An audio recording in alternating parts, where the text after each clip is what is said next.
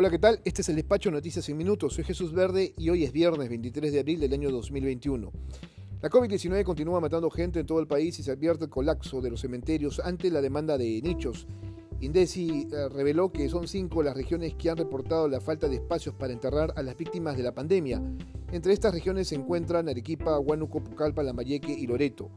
Una encuesta de Datum reveló que el 71% de los peruanos cree que la pandemia no está controlada, el 48% cree que lo peor está por venir y el 41% cree que este es el peor momento de la crisis.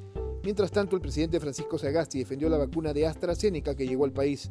Dijo el jefe de Estado que la vacuna es segura y que es más probable morir por un rayo que por un coágulo de sangre.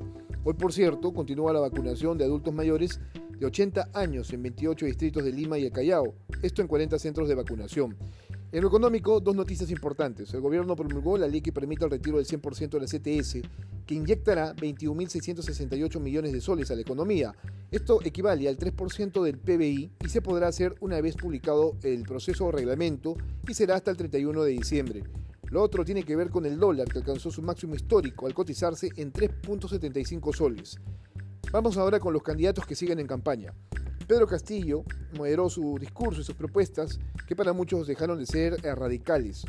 Ha dicho que será él quien gobernará y no Vladimir Cerrón. También dijo que de ser gobierno, la Asamblea Constituyente será convocada por el pueblo para luego desautorizar la vocería de personas que forman parte de Perú Libre.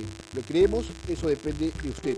Keiko Fujimori alista viaje a regiones y no desaprovechó la oportunidad para criticar a su contrincante, a quien identificó como el clon de Hugo Chávez, por decir una cosa y hacer otra.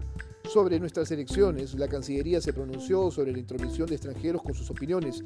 En un tuit, eh, Torre le manifestó su preocupación porque extranjeros opinen sobre nuestras elecciones, hecho que calificó de intromisión en asuntos que son internos.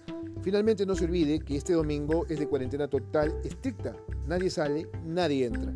Este es el despacho, Noticias en Minutos.